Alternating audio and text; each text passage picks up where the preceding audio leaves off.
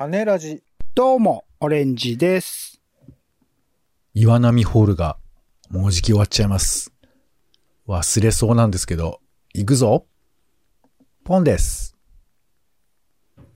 世の中全部種にしよう種ラジ。よろしくお願いします。よろしくお願いしま。す。気になる映画、テレビ、イベント、展示など様々な娯楽ごとを拾います。種付けのコーナーです。よ。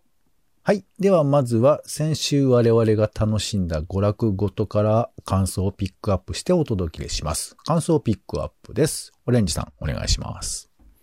結構またいろいろと映画を見ておりまして、今ね、超話題。トップガンマーベリックとかね。はいやっと公開できた。はい。機動戦士ガンダムククルスドアンの島とかね。おおはい。あと、まあ、ちょっとちっちゃい規模ですけど、夜を走るって映画もすごく良かったですし、はいはトップガン付いてたので、えっと、前作のトップガンを Amazon で見たりとか、ー。うん。あとは監督のコシンスキー監督、今回新しく監督していますけれども、その監督の前作、オンリー・ザ・ブレイブという作品もね、なかなか終盤ハードな展開があるんですけど、熱い男たちのドラマでしたね。映画でしたね。うん、素晴らしかったですし、あと、ポンさんで言うと、ザ・ボーイズね、前の見てたと思いますけど、それのシーズン3が、うんいきなり初回3話からスタートしてっていうところで、はいはい。毎週金曜日に配信されるそうですが、あのー最初からひどかったです。もうなんか、血みどろで語話表現というかね、人体損壊の連連続みたいなので、ね、ちょっと見るに耐えなくなってきて。僕はあのー今やっていた、この前最終回も書いちゃいましたけど、えっと、ピースメーカーっていうね、えー、まあ、同じくヒーロー、アンチヒーローものというか、もともとスーサイドスクワットってね、えー悪人たちがヒーローになって、いろいろ世の中をは助けるみたいな話ありました。それの続編というかね、スピンオフみたいなのですけど、それはね、最高でした。まあ、そっちも人体損壊エグいんですけど、うん。まあ、そっちは最高だったのでね、僕は、あの、ピースメーカー派ということでおすすめでございます。で、えっと、まあ、ガンダムのね、ククルスドアンについては、ぜひですね、この前もまあ新ウルトラマン契機に、えっと、ウルトラマンをなんか、あのー素人だものでね、学ぶっていう回、学ぶっていうか、あの、おすすめ回とかをピックアップするみたいになりましたけど、いずれガンダムの方もね、ぜひ、あの今、えっと、Unext で初代からなんから見れる。僕はまあ初代しか見る気ないですけど、ポンさんきっといろいろとガンダム見てると思うので。そんなことはないよ。ガンダムはちょっとあの、ウルトラマンの日じゃないぐらい長いからね。あ、まあもう、ね同じぐらいですけどね。あの、ガンダム。まあるうん。はい、区切る形で、僕もあの、ククルストアンの当時のやつだけ Unext って見ましたけど、うん。まあなんかポンさんが作画崩壊って言って言ってたのがなんかわかるというか、いろいろとね、あの、今の映画版と比べると、あの、楽しめるところもあると思いますので、いずれそれもやりたいな、なんてことも思っております。ククルスドアンはおすすすめですか、あ、面白かったです。うんあの、普通に全然、あの、知らない話というか、もちろんガンダムのね、基礎知識というか、登場人物どういう人かぐらいは把握した上で見ましたけど、うん。まあ全然、あの、アクションシーンも迫力がすごくあったし、とはいえ、その、なんて言うんだろうな、その、セリフ回しとかでちょっと違和感があるというか、なんか、へ、あの、お約束事を何回も何回もやってる感じがするな、みたいな気持ち悪さはちょっと正直あったんですけど、でもアクションシーンとかめちゃくちゃかっこよかったので、あのー普通にあの、ロボットアニメとして見て、すごい、ロボットって言っちゃ怒られるのか。えっと、そういうものとして大、丈夫。えー見て、えー面白かったです。はい、おすすめでございます。はい。トップガンマーベリックを一言聞こうか。最高の連続でした。OK 最後まで最高。OK、ありがとうございました。ありがとう。ありがとう、トムさん。ありがとう、トニー・スコット。はい。えー僕は、えーあ、佐藤拓の In the Life というあの展示をね、見に行きましたね。はい。うんでは、えー行きましょう。まず、えー 終わった、終わったんですね。はい。ごめんなさいまた、僕ばっかり喋っちゃいえいえ、どっかで喋りましょう。種付けニュースです。えーギャラクシー賞が、えー決まりました。59回、第59回ですね。えーまあなんかギャラクシー賞取りましたっていうニュースはちょこっと耳にあ入れることはあると思うんですけど、あんまりチェックされないと思いますんで、えーまあ良ければ放送批評懇談会のページをね、見ていただければと思うんですけど、例えばどういうのが上がってるのかっていうのをちょっとご紹介しましょうか。例えば、えー大賞を取ったのは、えー、1F リアルあの日原発の、えー傍らにいた人たちという、これは福島中央テレビの作品、ドキュメンタリーですよね。それから優秀賞ということで、これテレビドラマです。えー大豆田十和子と3人の元夫。ね。はい、入ってますね。で、まあいろいろとこう、えー、ドキュメンタリーの作品のところもあったりするんですけども、えっ、と、賞は取ってないんですけど、まあ毎月の、えー、月間賞みたいなものとか、惜しかったねみたいな感じの中に、ヤギと大悟っていうバラエティとかね。はいはいはい。はい。あと、謎の日本人サトシって僕が紹介した NHK でやってたやつだとか、あと、夜ドラ恋せの二人なんかも、えーはい名前が上がってたりしますね。ね。で、中にはね、ラジオ CM、CM とかも入ってるんですよ、中にね。あらで、えー大日本女中菊の緊張虫コナーズ、H さんの話とかね、これラジオドラマ聞いてる人だとあなんか別の、なんかうん CM の賞で撮ってましたよね、これね。そうかな、そうだね。うん。あの、だからまあギャラクシー賞ってその、ひ批評懇談会が日本の放送文化の質的向上を願いというふうなことなんですけど、堅苦しい感じはするんだけど、意外とこう、まあ、えーいいもの、小粒なものをきちっと拾ってたりするので、ここを拾うことで、えー番組探しだとか、えーをできると面白いかなと思ったりもするので、まあ、このページもちょっと見てみるといいかなと思います。ギャラクシー賞でね、えー検索すると出てくるかなというふうに思います。さあ、それでは新作映画参りましょうか。えー今週のガラクゴとまずは新作映画からです。オレンジさんお願いします。はい。僕は基本アジアの映画をピックアップしてますが、一つ目が私たちは大人という作品ですね。日本の映画ですこちらは。加藤拓也さんという、劇作家であり、最近はテレビもね、やってたりする、う幅広い、あの、若い人たちを描くドラマとして僕すごく映像的にも好きな監督であるというところなんですけど、今回、まあ、えー、監督デビューなのか。まあ、もともと脚本とかあ演出をやっていたというところからのステップアップみたいで、えー、北真央さんと藤原季節さんが主演で、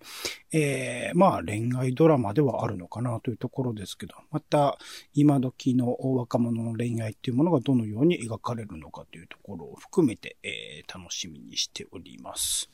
えー、なんか Not the Hero in Movie といううう企画の中の一作品で、またこれからもね、なんか続くらしいので、ちょっとまあ単にこうヒロインっていう今までに見られていたような像ではない新しいものっていうものを考えていく、日本映画のおシリーズになっていくのかなと思って、これも楽しみにこして予告見てほしい。予告の、本当に短いけど、全体を描くんじゃなくて、あるシーンだけを予告やってんだけど、この空気が好きな人は、絶対見た方がいいなと思いましたね。うん男女のトークのシーンなんですけどね、おしゃべりのシーンなんですけどね。はい。はい。えっ、と、あと、えっ、と、スープとイデオロギーって、こちらはどちらか、えっ、と、ドキュメンタリーか、うん。作品で、まあ、ヤンヨヒ監督、今までも、おといろいろな、あーどちらかとフィクション寄りの映画を作ってきた監督ですけど、今回はご自身の、おまあ、家族のこととか、おお母さんがね、えー韓国現代史最大のタブーとされるチェジュ4.3事件っていうね、えーその事件を体験されたというところで、お母さんに今までに聞けていなかった話とかをいろいろと聞くというストーリーらしいので、ちょっとまあその歴史的なものとか含めてね、どういうふうに描かれるのかというところを、まあ予告を見てもなんかすごく、いろいろと知りたいことが出てくるドキュメンタリーだなと思いましたので、えー6月11日からか、こちらはあ公開でございます。ほい。はい、ありがとうございます。はい、僕からは、えーフリーというアニメーションのドキュメンタリー作品です。うんこれ不思議だなと思うんですけど、まあ一応解説の中では、その主人公をはじめとした、その人々の安全を守るために、まあおそらく一旦取材したものを、まあ、もしくは取材をこういう形であれと願ったものをアニメーションに起こし直してるっていうことなんですよね。で、うん予告を見ると、あの、もちろんインタビューをしてるシーンとかもアニメーションで描かれてるんですけど、まあ、その中に挟まれる、おそらくこうであったろうっていう風なシーンを、まあ、アニメーションだからできる効果として、えー入れていくというところがあって、まあもちろん実写も部分的になんかあるらしいんですが、このなんていうか、アニメーションなのにビリビリと来る感じだとか、まあつまりイエスと物音もはっきり受け止めきれないような、そういう風なシーンとかがやっぱ出てきて、これはまあもちろんその、えーアフガニスタンから脱出を図る、このアミンさんのまあいろいろ生き方の中にもいろいろあるんではあるんですけど、この手法が結構面白いなというふうにも思っているし、えーこのタイトルのフリーというのが、まあ、危険や災害追跡者から安全な場所に逃げるという意味。自由を手に入れることって、本当はどうやったらできるんだろうかみたいなことをちょっと改めて考えるような作品ではないかなと、えー予告だけ見て思っておりますけども。はい。フリーというアニメーションドキュメンタリー作品でした。はい。では、気になる名画座行きましょう、オレンジさん。今週の気になる名画座は、てけてけてけてけてん。飯田橋銀霊ホールさんでございます。6月11日から6月の24日、えークライマッチョとドリームプランというね、イーストウッド作品、そしてウィル・スミス作品、ウィル・スミスはまあ主演ですけどね、の作品の組み合わせということで、まあちょっとね、古い男らしさみたいなものを振りかざしてしまう男だし、でもそれに対してちゃんと批判的な視線を入れ込んでいる両作品だと思いますので、この作品でいろいろとね、えー男は自分自身を、女性は、まあどちらかというとこういう男もいるよね、っていういろいろとね、双方から社会を変えていかなきゃいけないって思わせられるような日本立てだと思いますので、ぜひセットで見てみてください。ドリームプランってこの前、ウィル・スミスが賞を取った作品ですか？あそうですね、主演男優賞取ったやつですね。なるほはい。どね。ちょっと見てすごかったですよ。これのウィル・スミスはすごかったです。ん。なるほど。ありがとうございます。はい。続いて、え気になる家映画です。お家で見れる映画ですね。えー今回は NHK の BS プレミアムで6月13日午後1時から放送されるレインマン。お姉さんやっぱちょっと気になるんじゃないの？見てることありますよ。はい。ダスティン・ホフマンとトム・クルーズが共演しているということで、うん多分トム・クルーズがいろいろあって、えートップガンの翌々年に撮られてるんですって、これ。うんだ多分、新しい方向とかをね、模索してた時なんじゃないかなというふうに思いますけども。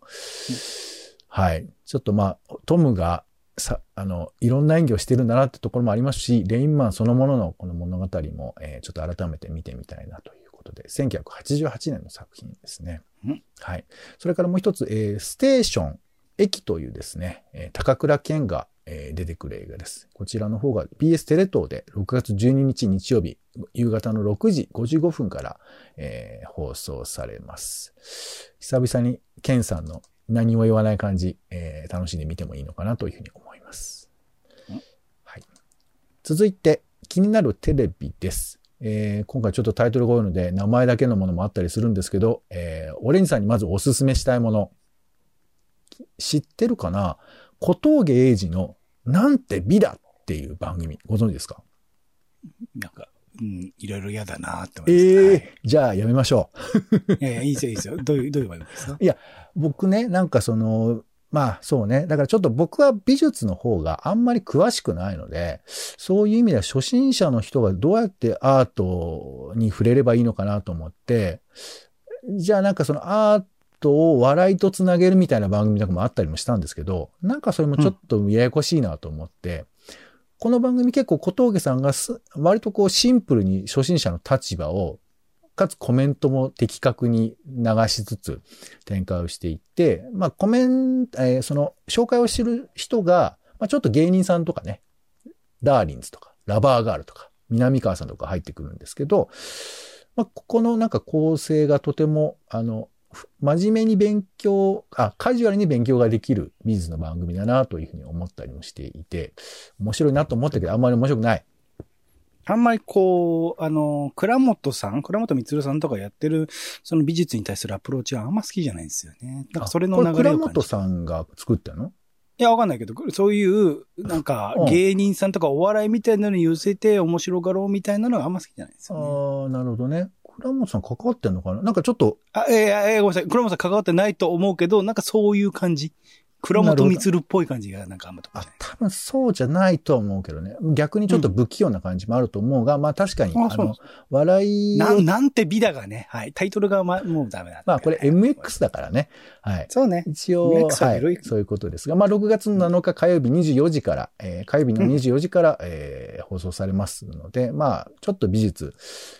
試してみたいなという人は、前回は CG で、今回は肖像画というテーマだそうですね。うんはい。えーじゃあちょっとタイトルだけ言わせてください。えっ、と、はい一つ目、6月8日がですね、ザ・バックヤード、国立科学博物館の巨大クジラと植物の不思議ということで、いや、これ、E テレなんですけどね。もう面白そう。えーさらにえー歴史探偵妖怪大国日本ということで、6月8日水曜日10時からですけども、NHK 総合ですね。まあ、えー妖怪がなんで日本でこんなに盛り上がってるのかっていうふうなことを紐解く番組っていっぱいあるんですけど、まあ、もう一度復習しておきたいということで。それからドキュメント72時間、えー絵本専門店私の物語ということで、これ6月10日、えー午後10時45分からですけど、神保町のあの、えー絵本が専門のお店ありますよね。あの、大きいところ？ブックハウスさんだっけ？はいはいはいはい。あそこの専門店のはえー72時間だそうなので、私ちょっと気になっておりいいっますね。はい。そして、義経のスマホ、えースマホシリーズの第2弾ですか、うんこれがまとめて放送されます。6月10日金曜日の夜ですね。0時25分からやるみたいなので、まあ、ちょっとね、すでに大河ではなくなってしまいましたけども、えーどんなお気持ちだったのかっていう別な角度から、ちょっと楽しむことができるんじゃないかな。序盤ね、誰が義経役やってるか分かんないっていうのが楽しいですからね。それを考えても面白いです。はい。えーそれから小泉局40周年スペシャルが6月11日土曜日の10時からだとか、えーブラタモリが町田特集ですね。こちらが6月11日、えー NHK 総合で行われたりだとか、えーございますので、皆さんチェックしてみてください。はい。さあ、そして、えーこれもまあい、ちょこっとだけ言っときましょう。Amazon プライムで、えーカバーバッジが出るシャーロックが始まっておりますので、配信しておりますので、はい。えーこれもでも2011、10年とか11年だからね、随分古いですよね。はい。ダーストレンジ。ね。はい。チェックしてみてください。では気になるイベント行きましょう。オレンジさんお願いします。はい。えー、以前ね、僕の方でもコーナーをやらせていただくきっかけにもなった、音筆の会という企画、えー、イベント、プロジェクト、イベントシリーズがありまして、そちらの第2弾ですね、番外編、まあ、編集の提案という本が出たので、それをきっかけに、えっと、6回に分けての、おーイベントを開催されるんですけど、今回第2回は、あ編集部の演技ということで、まあ、編集というところで関わるそれぞれの雑誌社とか、あいろんなところがいろいろとその、まあ、あの、編集の提案かれたね、角海太郎さんが演技っていう言い方をしていて、その編集部の演技みたいなことについて、えー2時間くらい、まあ、基本フリートークなのでどういう話題に触れるかはわからないですが、語られるというところで、よろしければこちらに参加いただくと僕また、あのー別の特集企画で、えーこちらの内容を元にした、あー会をやりますので、えーはいよろしかったら参加いただくといいと思います。オンラインで、えー有料ですけど、1500円かかりますけれども、参加可能ですので、よろしかったらチェックしてみてください。はい。あと、えっ、と、文化系トークラジオライフ。こちらまあ TBS ラジオで各月ですかね。えー2ヶ月に1回放送されていますけど、そちらのイベント、ほぼ毎月やっていらっしゃいますが、今回、えっ、と、テーマが2022年上半期文化系時事放談ということで、新ウルトラマンとかね、あと文学フリーマ、もこれもやったやつね。あとトップガンマーベリック、あとパリピコメ、俺これチェックできてないんだよな。とか、いろいろなそういった文化系の、はい、時事的なネタを元に、えー、いろいろ、あのー指揮者の方々がトークされるそうなので、よかったらチェックしてみてください。6月の12日、17時から19時でございます。参加費は1500円オンラインでございます。はい、ありがとうございます。えー私の方からは、えー記念シンポジウム、沖縄を考える、沖縄から考える復帰50年、そして未来へという、えー朝日新聞が、朝日新聞のイベント事務局が企画したイベントですね。えー一応、あの、配信自体は6月6日から始まるんですけれども、えっ、と、無料で、えー登録をすれば見ることができるそうです。えー沖縄県知事だとか、ジョン・カビラさんとか、えーチアナ・クララさんとか、まあ、いろんな方々が出て、50年、一体どういうことなんだろうか、みたいなことを、えー語る会なんだと思います。まあ、なかなかテレビでははっきり言えないこととか、そういうこととかも別に、えー暴言が出るとかっていうことではなくて、えーいろいろ聞けるんじゃないかなというふうに思いますし、まあ、ね、理想は沖縄行けるのがいいんだとは思いますけどね。まあ、こういうふうな形でお話を聞いてもいいのかなというふうに思いますので、えー検索をしてみて、えーオンラインのね、えー権利をチェックしていただければと思います。視聴 UR ね。それから、えートルコフェスティバルというのが、行われます。6月11日、10あ11日、12日、土日で行われます。10時から7時までですね。入場無料で代々木公園で行われるそうです。世界三大料理のトルコ料理。ちょっと僕はもうピンときてないんですけど、トルコ料理を食べてみようというよりかもトルコのお店がいっぱい並んでるところに巻き込まれる感じが、なんかトルコに行った感覚になったりするのかなと思います。えー、それから伝統的な、えー、楽器による演奏なんかだとか、伝統的な衣装を身にまとった舞踏などもあるみたいなので、まあ、トルコフェスティバルでトルコを感じてみてはどうかなというふうに思います。ちなみに、えー、上野公園では、10, 10日、11、12とフィリピンエキスポなんかもやっているそうですよ。はい、チェックしてみてください。では、気になる展示行きましょう。オレンジさん。はい。えー、国立西洋美術館リニューアルオープン記念自然と人のダイアローグ、フリードリヒーもネコホからリヒターまでということで、僕ちゃんとあの普段行ってないんであんまり認識してなかったんですけど、国立西洋美術館、まあ上野にありますけれども、そちらが1年半休館してたんですね。で、2022年4月に、えっ、と、再開館したったらしいんですけど、えー、その後、えー、6月の4日も始まってるか。から、えー、リニューアルオープン記念展ということで、ドイツエッセンのフォルクバング美術館との共同で近代の芸術の展開をたどる展覧会、自然と人のダイアローグとフリードリヒ、あダイアローグというところのテーマで、フリードリヒとかモネとかゴッホとかリヒターとかなんか幅広い作家の作品を展示するらしいので、ちょっとなかなかあのー、そういうところをまとめて僕も認識してはいないので、この機会にですね、歴史を振り返るという意味でもチェックしてみるといいかなと思いました。6月4日から9月11日まで、えー、開催しているそうです。はい、ありがとうございました。といったところで、種ラジの種付けは以上です。えー、料金情報だとか期間などは公式サイトをチェックいただくと安全かと思いますので、ぜひそちらの方もチェックしてみてください。はい。ありがとうございました。お相手は、えー、次の週末、6月12日の NHK スペシャルは、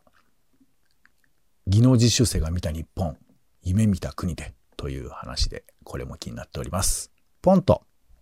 オレンジでした。種ラジまた。種ラジは、ほぼ毎日配信をするポッドキャストです。Spotify や Apple Podcast にて登録を。更新情報は Twitter。本編でこぼれた内容は、公式サイト、種ラジ .com をご覧ください。番組の感想や、あなたが気になる種の話は、公式サイトのお便りフォームから。お待ちしています。